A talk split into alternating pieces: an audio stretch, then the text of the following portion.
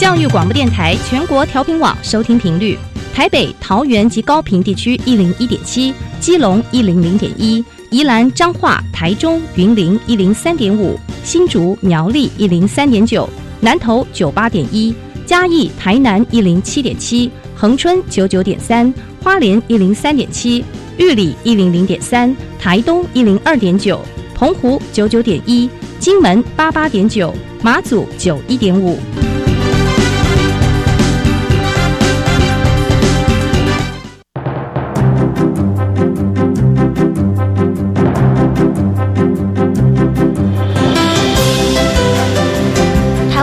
要怎么做才能使孩子面对未来的社会呢？当我们期待学习者改变的同时，也期待教师的教学方法跟着改变，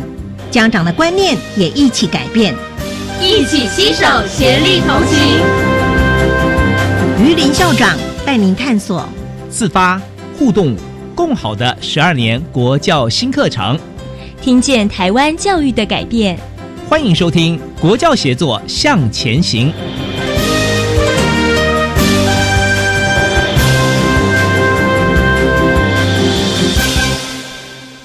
各位听众晚安，现在您所收听的是教育广播电台专为十二年国民基本教育新课程所规划的系列节目。这个节目固定在每星期三晚上六点零五分为您播出。我是节目主持人于林。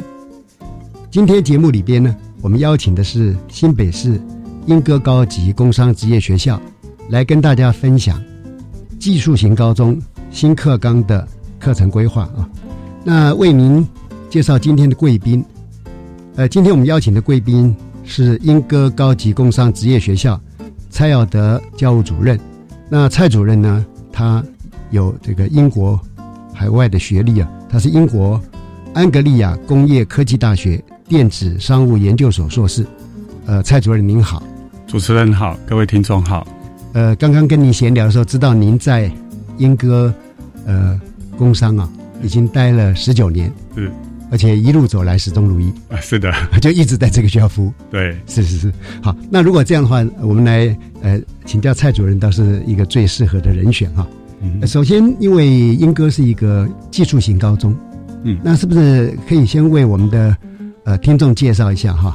英歌工商在整个群科它分类上面是大概是怎么样？好的，呃。英歌工商哈，它的设立其实是还蛮特别的哈。它在民国八十六年的时候，是由当时的台北县政府是哦，它当时是考量到英歌在地的陶瓷产业，然后特别由呃当时的县政府来设立英歌工商这样的一个学校，所以它的主轴其实是放在陶瓷工程、陶瓷这一块，跟地方的产业结合。那相对应陶瓷工程呢？我们也同时搭配了呃美术工艺科、广告设计科，嗯，然后再加以呃资讯科跟资料处理科哦来做一个科技的一个结合。是，那在这样的一个呃科别的结合，其实我们是分属在设计群，也就是我们的陶瓷工程科、美术工艺科跟广告设计科，嗯，还有我们的商业管理群哦，就是我们的资料处理科。以及电机电子群的资讯科有这样的一个一个科别的组合，是是。那贵校这样的话，在成立之初哈，就好像就负有一个很独特的一个使命，是。而且呢，是真正的在地的跟地方的产业特色已经做了结合，是啊。那刚刚提到的就是有三个学群，然后五个科别嘛，对。可是贵校好像集中比较多的科别是在设计群，是的。那是不是也谈一下贵校在整个呃这个教育理念啦，还有或者是假设以学校的发展特色啦等等，呃，是能不能分享一下当初规划的一个构想？好的，那当初规划来讲，就是因为因应我们陶瓷工程科哦的一个发展。跟产业的结合，所以呢，我们这个艺术的成分就比较多了啊。所以包括假设我们的陶瓷出来，有要广设广告设计、做包装等等。嗯嗯。那另外我们相关配合的这个呃工艺美术的工艺也会进来。嗯，那接着就是我们的商业管理群的资料处理科的行销，嗯或我们电机电子群的科技的融入等等。嗯所以，我们学校的理念就是以艺术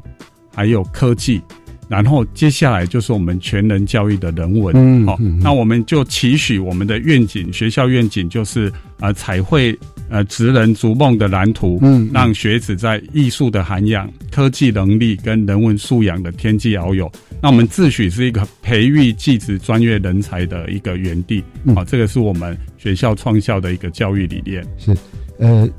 这样的一个教育理念哈，呃，刚刚呃跟贵校目前所做的群科规划嗯还蛮吻合的是，啊，所以这个大概是已经有一个完整的一个想法。嗯哼，那么呃，当然呃呃，我们知道说这个陶艺哈是英歌的一个产业特色嘛，对啊，那呃在前面已经有很完整的一些思考了。嗯那刚好这一波呢，我们一零八新课纲的推动哈、对于技术型高中在整个课程结构里面呢，也做了一些改变。嗯哼，那是不是也可以呃，请蔡主任谈一下英格工商在新课纲当中它的最大的改变是什么啊？那么它大致上是怎么样的一个一个一个一个分布发展？好的，呃呃，我们学校呢，呃，在新课纲推动之前呢，在也就是说，我们前一版的课纲在九九课纲的时候，嗯其实我们就有规划选修课然后这这一点是呃比较领先其他学校的地方，所以我们并我们有这个选修课上规划的经验。那实际在呃我们在规划课程的时候呢，也能够呃朝向我们的学校的教育愿景，嗯就是艺术、科技、人文来做一个发展。那在选修课的实际规划上，哈，必须同时兼顾科别的特色，还有跨域的学习跟专业的分流，哈，嗯这个都是新课纲要着重的重点。对，因此呢，我们在规划完成高一的基础课程后，在二年级跟三年级有去开设这个同班跨科的选修，嗯嗯嗯。或者是同群跨科、嗯。同校跨群等等形式的选修课程。嗯。那同学呢，他就可以考量他个人的兴趣，还有他未来的专业分流，去选择合适的课程。嗯哼，呃，刚刚讲到这一块哈，呃，贵校真的已经抓到了整个我们目前所以跨领域课程发展，是，特别是孩子他未来在就业的职场上，他不可能是用一个单一的呃科比或者单一个嗯。学群能力去面对嘛，是，所以贵校能够做到呃同班跨科、同科跨群，嗯。甚至于做到同群，就是整个校内的跨群的一些课程发展哈，我想是非常符合哈整个未来的孩子的工作世界啊。那呃，是不是也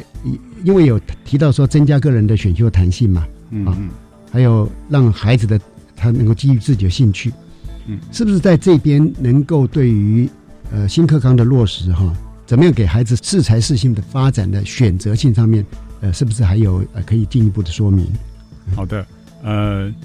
我我以我们陶工科的课程为例哈，我们陶工科的课程呢，它就是考量到社区的需求哈，是产业的状况、学生的一个学习需求跟师资能力等等哈。嗯，那陶工科我们在呃新北市应该工商呢，我们有所谓的师徒制哦，师徒制引进来。嗯那这个师师傅进来后，我们这个资源就非常丰富了。就是说，我们引进来是呃莺歌地区陶瓷上著名的师傅，那他可以带很多种的课程是，啊，比如说、呃有拉胚的有成型的嗯，有茶壶的，嗯嗯哦，陶板的等等。那我们的学生呢，大概五六个人就可以跟着一个师傅，嗯嗯那他会去做选修，选择他合适的课程。哦，那这个是一个呃，可以说是一个特色跟适性课程的一个代表哦是。那实际上我们美工科也有哈、我就是用陶工科来做一个举例。好的，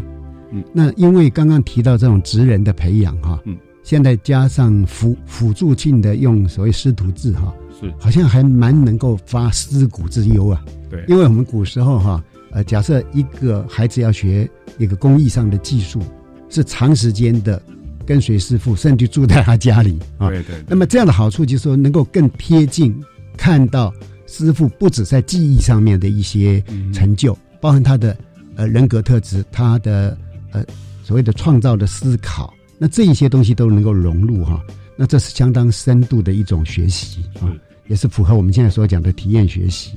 那呃在这样的一个改变当中哈，呃，因为孩子他的选择性增加了嘛，对，那因为我们这一波特别强调学生中心呢，也就是好，我们做了这么多的丰富的课程改革。那么让孩子有这么多的一个多元选择，哎，到底他们的感觉怎么样？是不是？呃，蔡主任也可以说明一下。好的，嗯，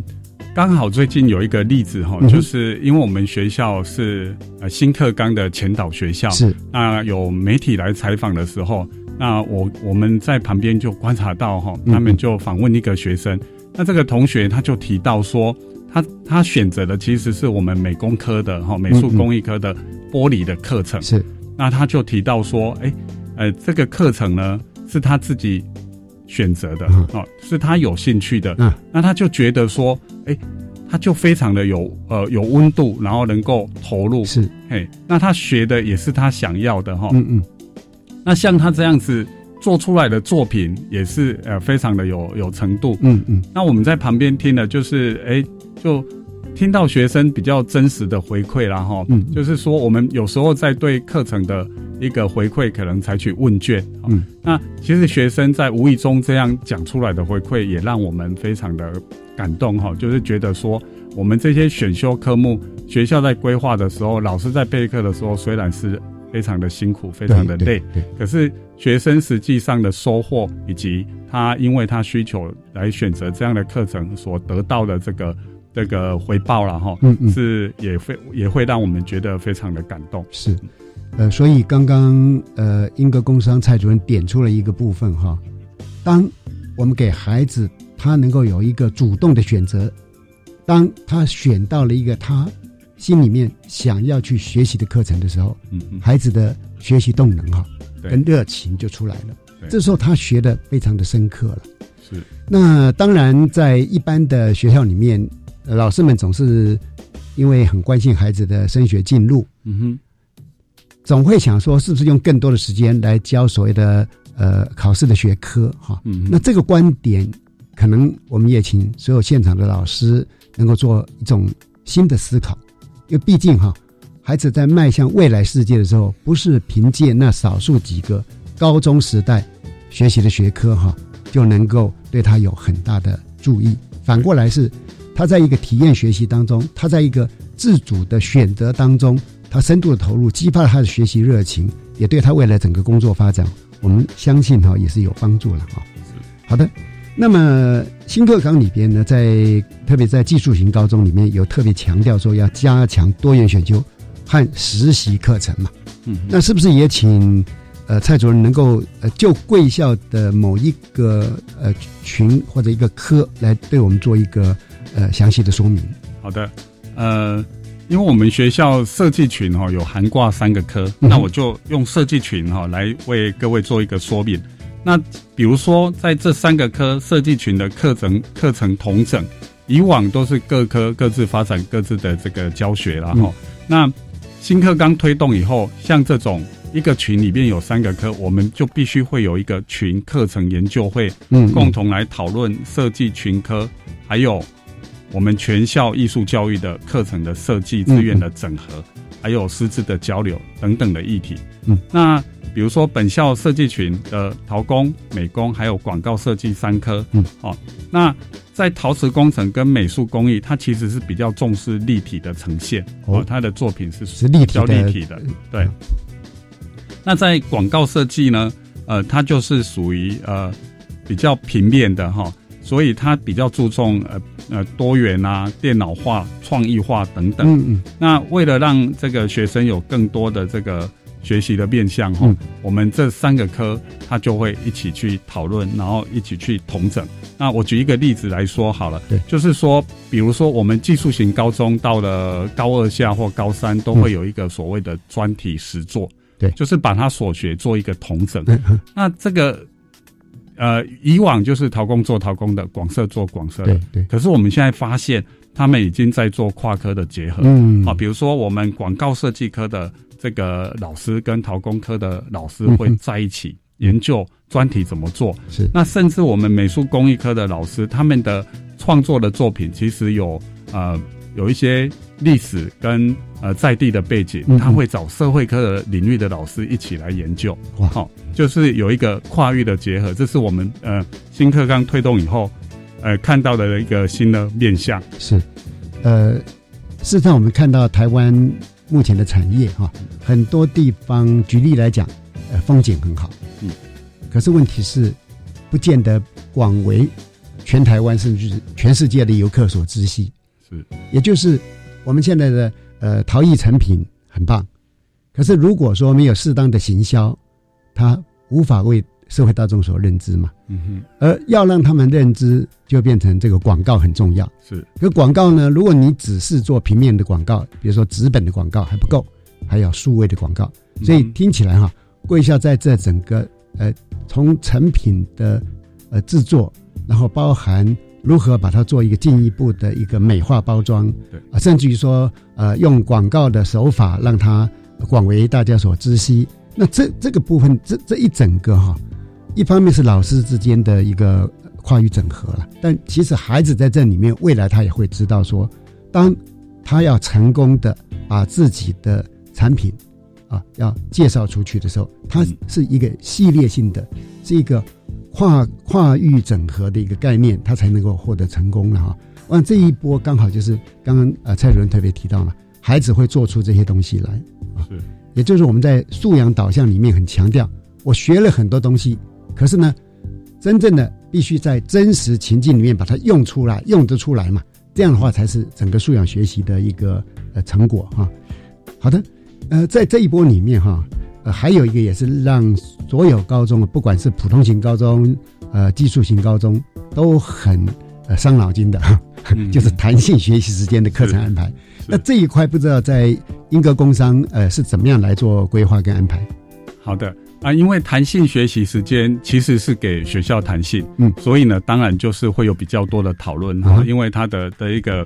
这一个方式是很多。那呃，以英歌工商来讲啊，我们主要的主轴是归元呃规划多元的特色活动，是。还有我们必须的增广教学、自主学习，以及我们技术型高中哈、有嗯。推各科专业的微课程哈、啊那这微课程在四到六周，嗯，还有就是我们选手培训等等。那呃，比如说在特色活动方面呢、我们带入了就是呃品德教育、服务学习跟环境教育的议题。嗯，那在学校特色，我们也把它融入了，因为我们英歌就是以陶瓷闻名嘛，哈、嗯嗯嗯，那我们在弹性的学习时间特别开设这个陶艺的课程，那每一个来过英歌的孩子哈，是。除了陶工课之外，他们都可以有这个接触到陶瓷，嗯哼哼，然后做出一个呃属于自己的简单的陶艺的作品。嗯。这个是属于呃学校的一个特色。那另外就是各科的专业的微课程这一部分，其实它是一个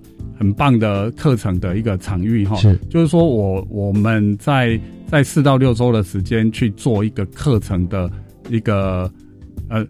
比较新的观念进来也好，那如果这个课程推广的好，我们可能会把它发展成比较正式的课程。嗯哦，那这个这个部分也是老师跟学生接触新领域的一个弹性的方向，这样。我觉得贵校把呃弹性学习课程哈作为呃新新的概念的引进，甚至于融入未来新的课程发展里面啊，这是一个非常高明的一个做法。呃，但是我我想请教的哈，就是说，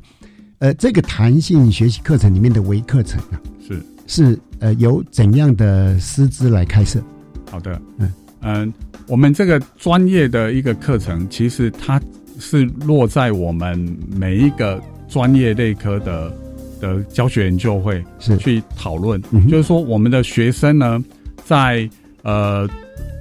呃原来的课程之外，那当我们来到弹性课程的时候，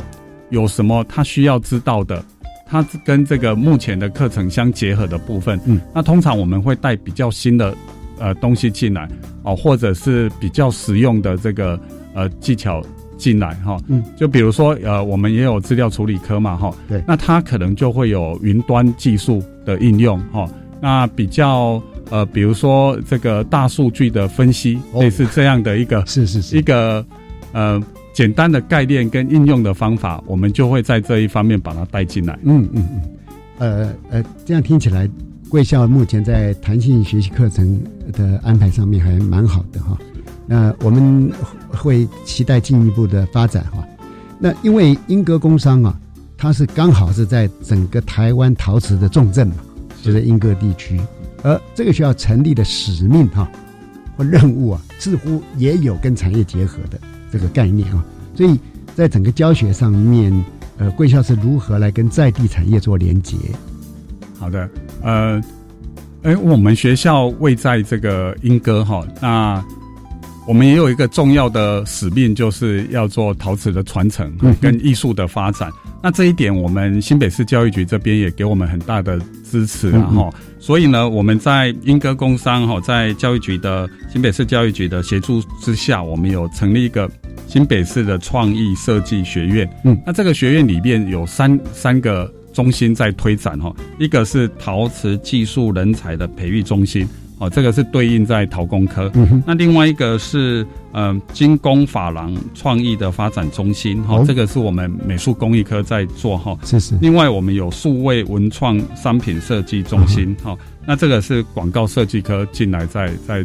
在一起发展。嗯嗯。那这像这三个部分呢，我们其实还有结合，比如说我们当地的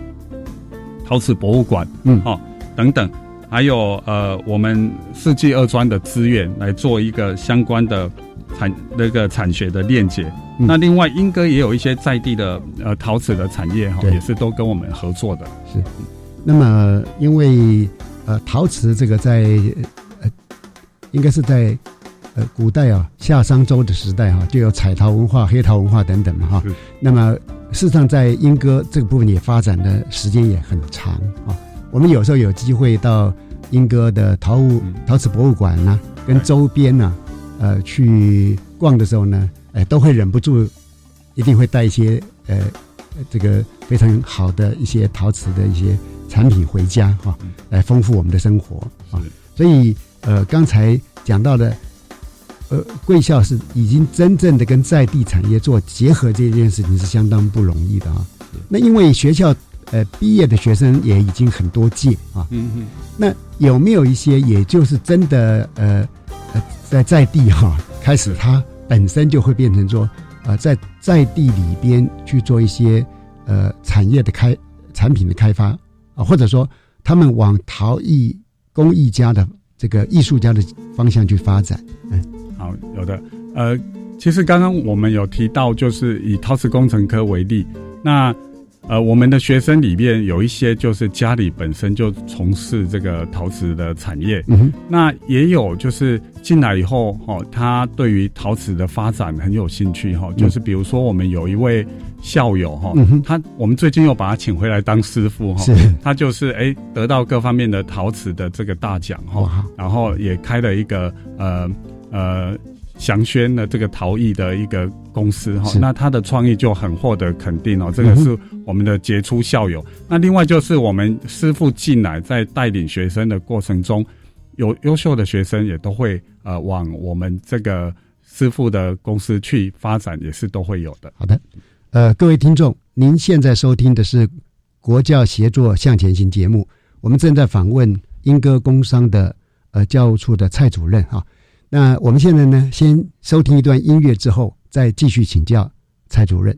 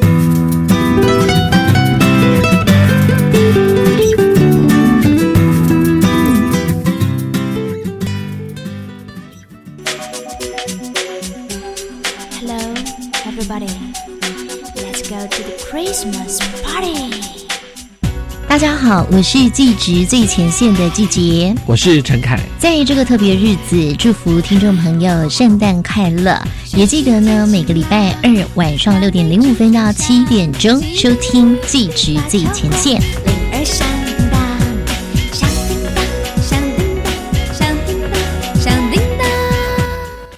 大家好，我是长庚森林幼儿园的小叶老师。我从事幼教七年，从传统的教学到开放性的教学都有。这次加入准公共幼儿园后，我觉得对于教学服务品质很有帮助。老师能够安心的照顾孩子，孩子也能开心的探索、学习、成长。我真的觉得准公共幼儿园很棒。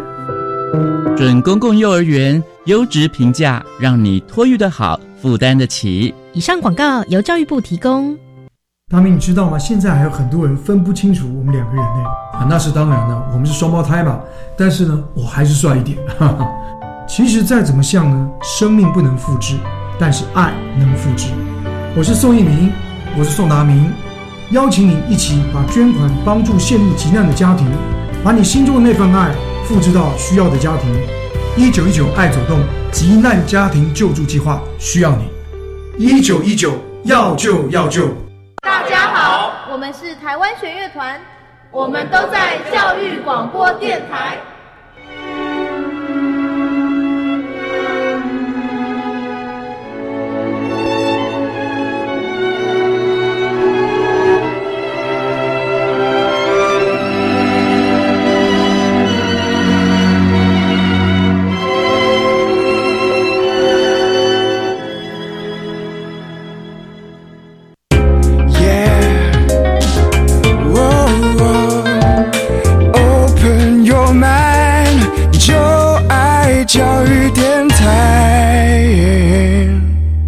各位听众晚安，您现在收听的是国教协作向前行节目。我们正在访问新北市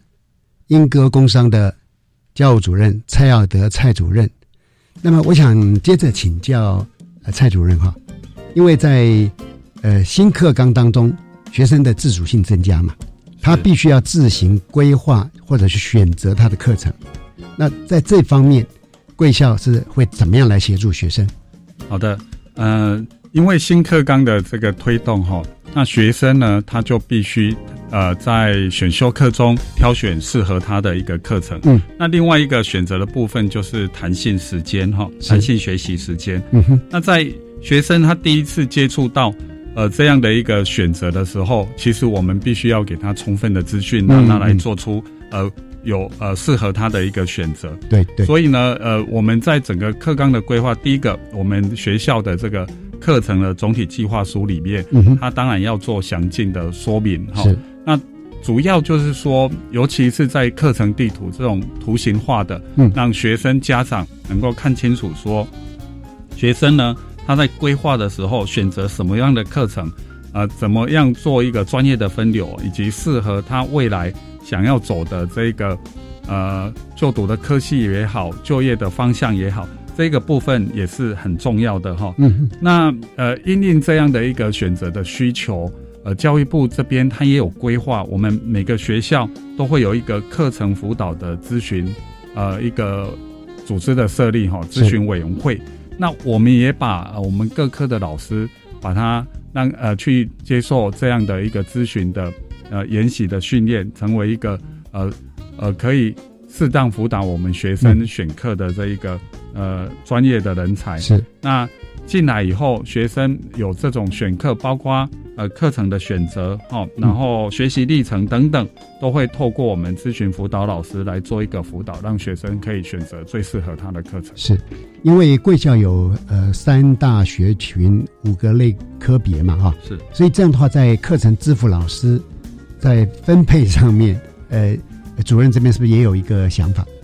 嗯，是的，呃，因为我们是有不同的科别跟学群哈，那其实呃呃，我们整个制度哈，教育部的制度规划也是有考虑到这一点，所以它其实我们在咨辅老师呃咨询辅导老师的这个人数上面，其实是足够我们每一个科别有一位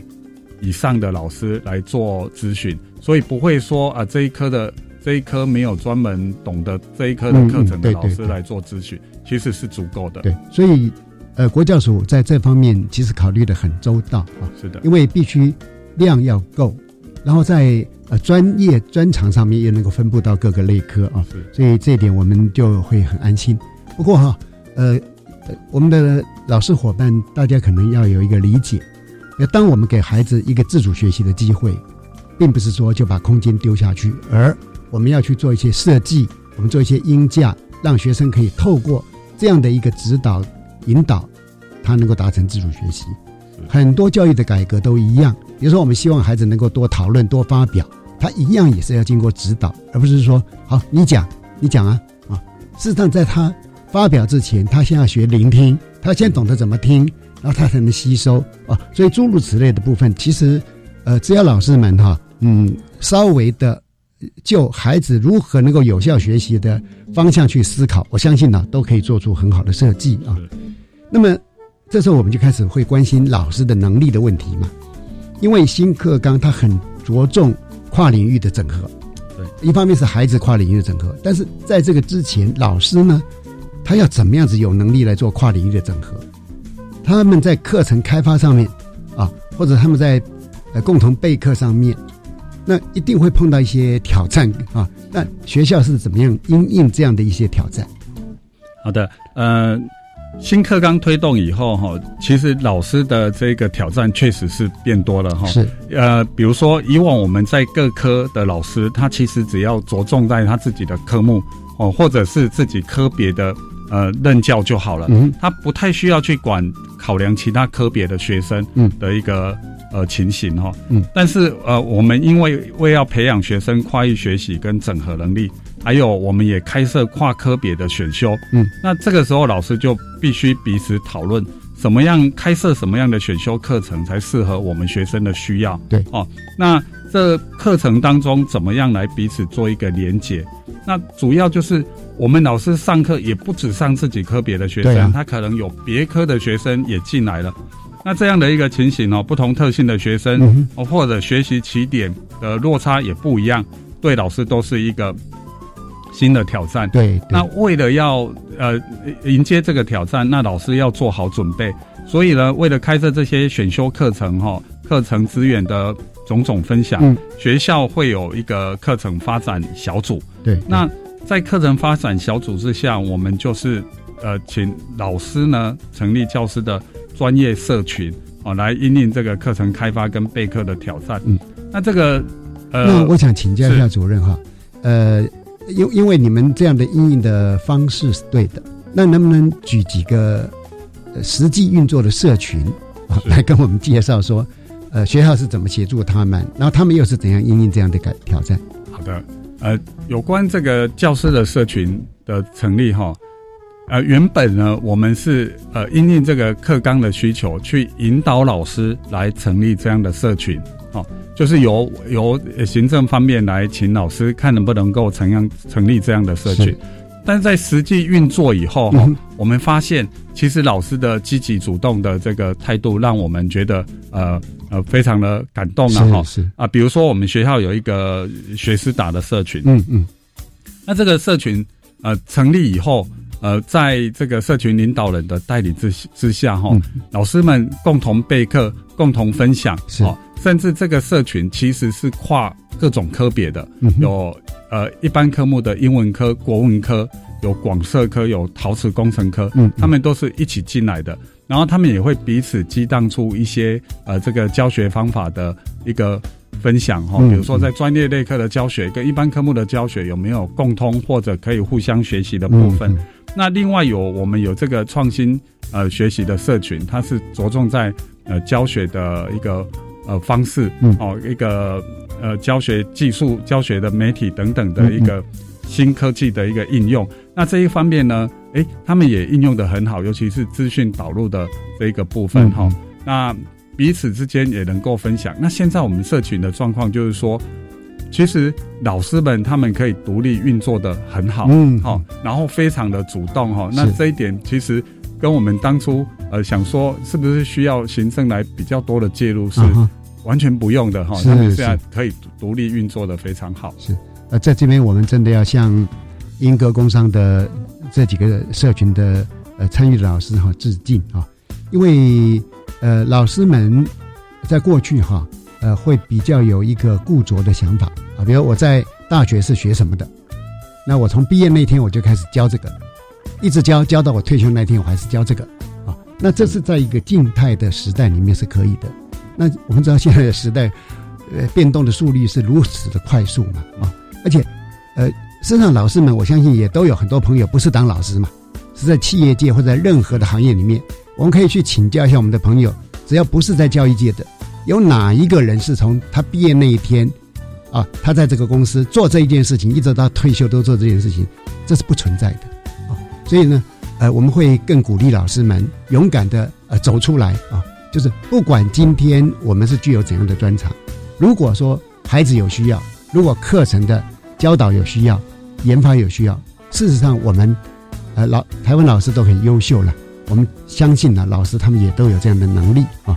好，那呃这一块我们当然呃要向呃英歌工商或者目前很多的前导型的社群哈，那么在台湾每个地区每个学校都有这样的社群，都有这样的老师，我们先要向他们致敬啊。那除了老师的部分之外，还有很多呃配配合的一些条件嘛哈，因为新课纲多出一点五倍的这种多元选修，那这时候我们就想请教贵校在硬体设备啦、空间啦、经费啦、专业师资方面，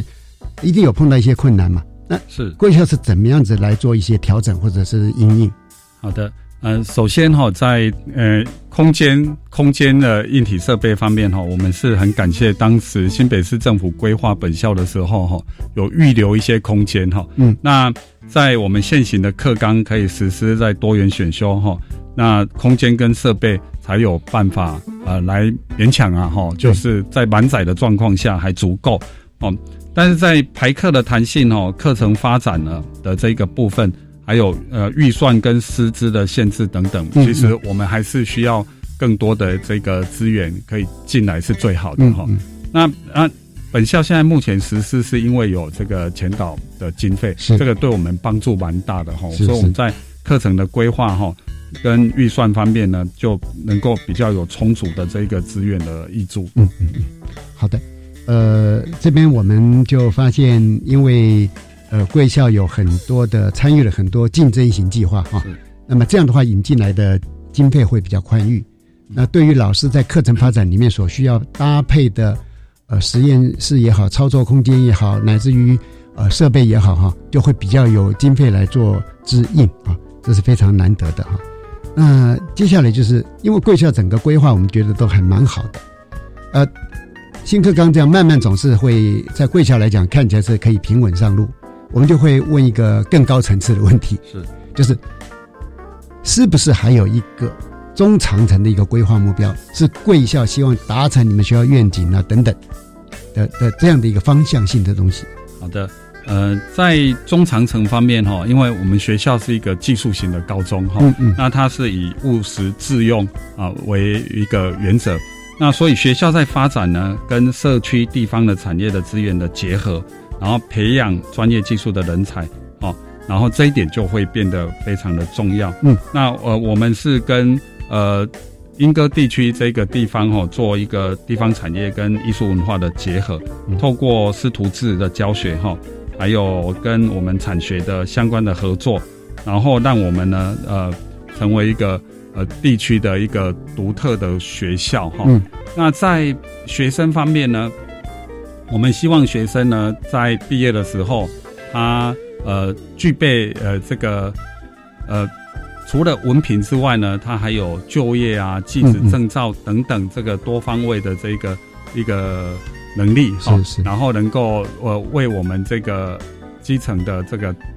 陶瓷产业呢提供相当的这一个竞争力。嗯。那在整个学校的营造方面哈，呃，我们是希望说学校这边呢可以营造一个温馨、友善、亲和的这一个校园哈，嗯嗯。然后呢。呃，重视学生的全能发展是。那再来就是，其实学校的一个效率哈，比如说我们现在呃因为新课纲，那学校这方面我们也会呃呃推行这个相关的电脑化，让学校的这个运作非常的有效能，来呃服务我们的同学跟家长。是，呃，我们对英歌工商在新课程的这个准备工作上面做的这么样周延哈，我们也很敬佩了哈。但是更难得的是，呃，学校还能够从普通高呃技术型高级中学的这个角色功能，以及学校长期的整体发展，也做了一些构思哈。那么这样是更难能可贵。那因为蔡主任参与新课纲的推动啊、发展啊等等哈，呃，有一段时间，是不是也请您呢？就您参与新课纲的推动，做一个呃，做一个结论。嗯，好的。呃，其实我们在呃做新课纲的前导学校，其实对呃呃，就相对于其他学校来讲，我们就是先呃先行了嘛，好，先做了。那这里有几个呃想法，就是说，第一个哦，就是这一个呃课纲的前导，我们对于课程的发展就走的比较前面，嗯嗯，哦，比如说我们每一个科都会有相关的结合，比如说我们陶瓷工程科，嗯，它呃借着新课纲，我们。呃，结合了这个茶艺哈，是茶艺，然后美工科呢，它就有玻璃跟精工方面的结合。嗯，那广告设计科我们就把它融入创客的元素哈。是是。那呃，在资料处理科或资讯科，我们是紧追这个资讯的发展，包括这个云端的利用、机器人等等。嗯嗯，这些都是呼应刚刚我们主持人提到，就是因应新课纲，我们老师必须精进，必须去开发出新的课程的这一个部分哈。那这是我们呃新课纲的前导的这个经验。那再来就是说新课纲的呃这个方向哈，他把学习权已经下放到学生。对对。哦，那如何去落实选修课程、自主学习、核心素养，还有专业能力的培养等等哈？那为此学校也要去检视我们自己的教学设备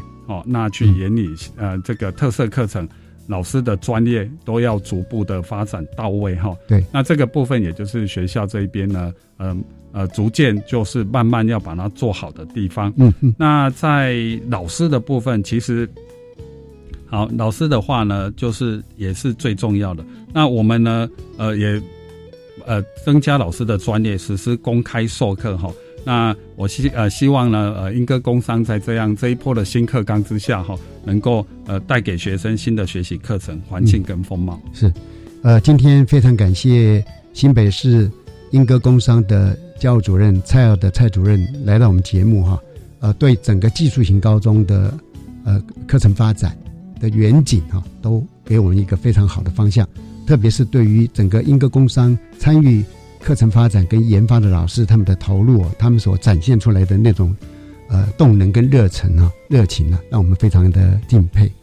我们期待了，我们期待说，全台湾的每一所学校，不管是哪一个类型的高中哈，呃，老师们都能够啊，站在以学生的学习的为中心的方向去做思考。那么这样的话呢，呃，未来我们台湾的整个高级中等学校的教育风貌哈，会有一个非常。呃，多元丰富，而且让我们呃觉得百花齐放的一个盛景啊。那么，呃，我们期待哈，呃，这个贵校呢也能够呃，因为是前导学校嘛，应该借着各种机会呢，让有效也能够分享这样的一个成果。好的，接着请您收听由白天主持的小单元课纲交流道。老师、同学、家长们请注意。关于十二年国教新课纲的疑难问题与解答，都在课纲交流道。大家好，我是白天，为大家邀请到桃园市立大园国际高中的。朱元龙校长，校长好！主持人，各位听众，大家好。今天的题目：新课纲实施以后，我的小孩会不会要补习更多呢？应该是要针对家长朋友，还有可能协同老师啊、学生朋友一起来分享哦。首先，我们要请教朱校长，到底补习的目的是什么呢？现在反而是要补心安的，是不是？其实思考一下哈，补习的目的到底是什么？嗯，我想应该百分之八九十的家长或孩子们补习的目的都是为了那个考试。嗯，所以这一波课纲的改革当中有一个非常重大的改变，就是我们的考试要改变的。嗯。就在上个月十一月，我们的大考中心已经公布了民国一百一十一年的考试的方式会有变化，也就是一百零八年明年进来的高一新生，当他到高三毕业的时候，他面对的考试确实会产生一个蛮大的变化。嗯，现在的考试学测都是选择题，对，到了那个时候呢，会出现一些非选择，可是那个非选择不是以前我们想象中的简单的填充题、短答题而已，那个是要有一点论述的基础，也就是以后的考试，我们考的是素养导向的考试，他会考一些高层次思考能力，对，甚至问学生你为什么这么想，这样子的状况之下。我们过去传统补习里面就是复习学校所教的内容，嗯，这个已经变成比较没有用了。他要开始有时间去思考为什么，然后有时间去想一下，那搜寻资料来探索、来思辨，这个能力相对的是重要的。所以，如果还用过去传统补习模式，我想对未来的考试不会有很大的帮助。朱云荣校长聊到现在的新课纲就是答题的技巧跟以前已经不一样了。对，没错。嗯，那答题的技巧，那有什么 people 在今天一定要跟大家来讲的呢？答题技巧。其实应该在平常在教学中就应该养成了，嗯，所以我们现在也在推动所谓素养导向的课程设计，还有老师的教学，嗯，还有老师的评量，都在这个时间点都要开始展开培训的工作。所以教育部的各单位，像国教署啦等等单位，还有国教院等等单位，都一直在推动素养导向的课程设计这件事情，让老师们学会如何去聚焦在这个部分。那过程中呢，就会逐渐聚焦在学生的学习表现上。那相对于过去，我们很强调是知识内容会还是不会，这个时候会引导学生们去学习，是对那个知识的理解，对那个知识的记忆，都是属于低阶的能力。是国外非常强调是高阶的能力，因为高阶能力才能够学习迁移。才让他能够学了这个时候，别的也一起就学会了。嗯，所以这个是能力的迁移。所以我们说，像大学入学考试里面有个叫学科能力测验，测验的是能力，而不是知识。是这个是很大的差异。所以有时候我就跟我们学校老师们在聊天的时候说到，像国文、英文啦，很多东西其实课本里面根本没有出现过。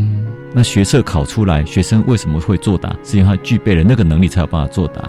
所以我也曾经说过，有很多重考的学生哦，第一年考几几分，奇怪，在读一年。第二年还是考一样的积分，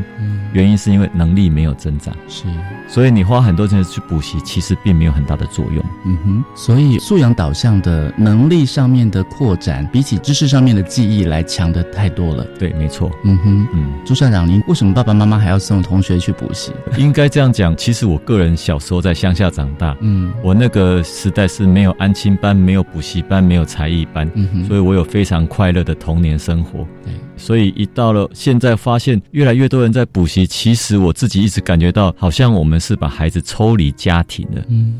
亲子之间的相处时间越来越少，嗯哼，有时候也另外一个状况会出现，就是因为相处关系少，所以亲子之间互相了解就不够，冲突就更严重，嗯，所以甚至后来很多学生到了高三都不知道自己到底要填什么科系，开始家庭就革命了，嗯哼，父母希望他填什么科系，这些其实都是因为接触时间少，所以我一直跟我们学校老师们讲，就说有时候让。家庭的回归家庭，我们老师们或学校不要去取代那个安亲班的角色。嗯哼，其实安亲班也不应该在台湾社会存在这么多，因为让孩子回归亲子关系非常非常重要。嗯哼。对，所以我其实一直感觉哦，补习这件事情占据了我们太多亲子关系相处的时间。不过朱校长，很多的老师也提到说，补习它是有它的可能程度上的一些必要性，但是呢，最好是可以不要补习，而且在一零八课纲之后呢，应该补习的方式呢，可以慢慢的减少了嘛？哦，对，没错。嗯，其实大家有时候经常会听到一种讯息，真正的厉害的学生。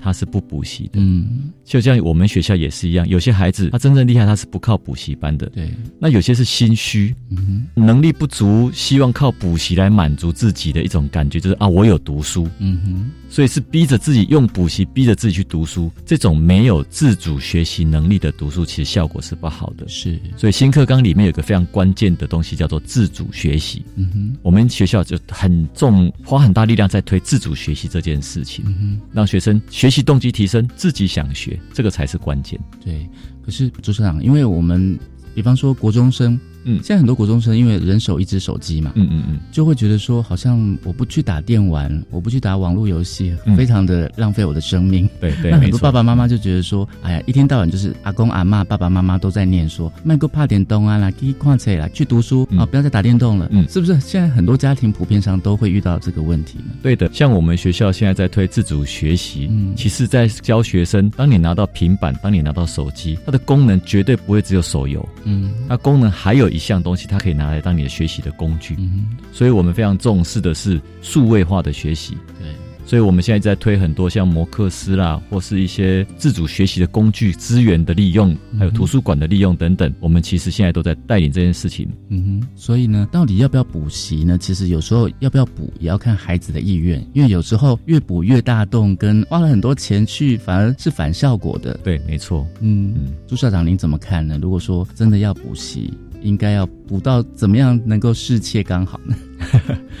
华人社会有个状况，当我那个不好的时候，我要去补它。嗯哼。可是西方社会是你哪一方面强，你要去加强它，展现它的展能，嗯哼，才能出来。所以反而是应该是你哪一方面够强，你应该更去凸显它的能力。那这部分呢？大学选材现在也在做改变，他们让选材的科目变少，比如说今年就已经改成五选四，嗯，就学生可以选择说，我某一个部分不要去念了，因为那部分我真的不在行，那我另外部分就凸显出来，嗯所以反而是应该凸显他有才能的部分。其实哦，我们以教育的论点来看，那一部分提升起来，他其他部分也会跟着拉上来，嗯所以这个是智力发展均衡的理论，是，哎，所以我们不要一直说那方面不好，就一直去补那个方面，其实会产生。挫折感，嗯哼，所以呢，在一零八课纲新课纲实施之后呢，究竟家长朋友的孩子们会不会要补习更多呢？我们现在就要请朱元荣校长来跟我们背书一下。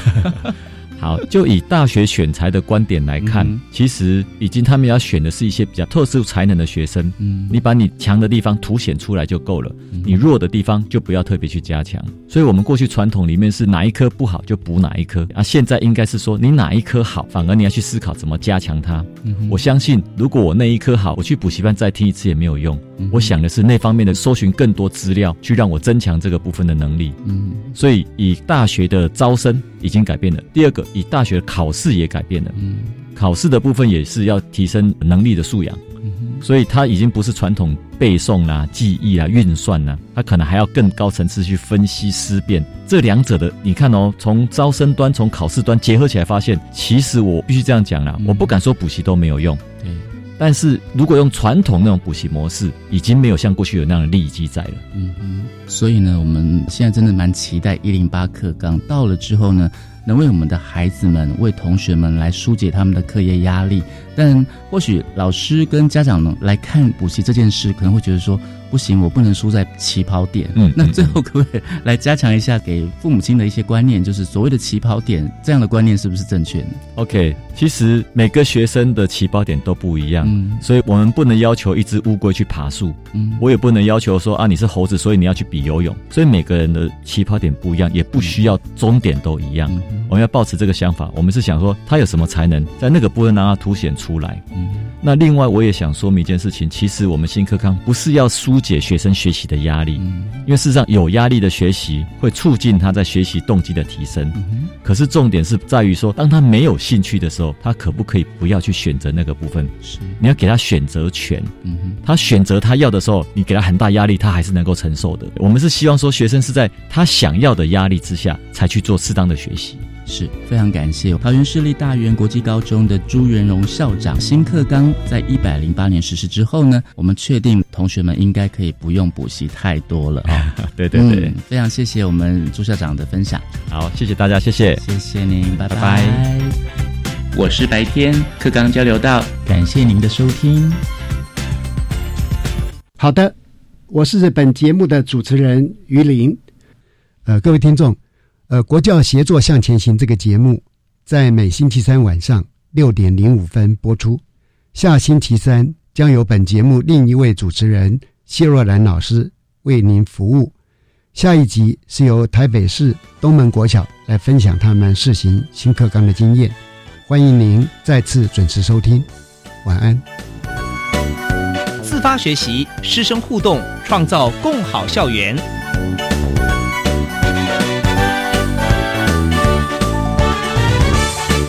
佛教写作向前行节目由教育部提供。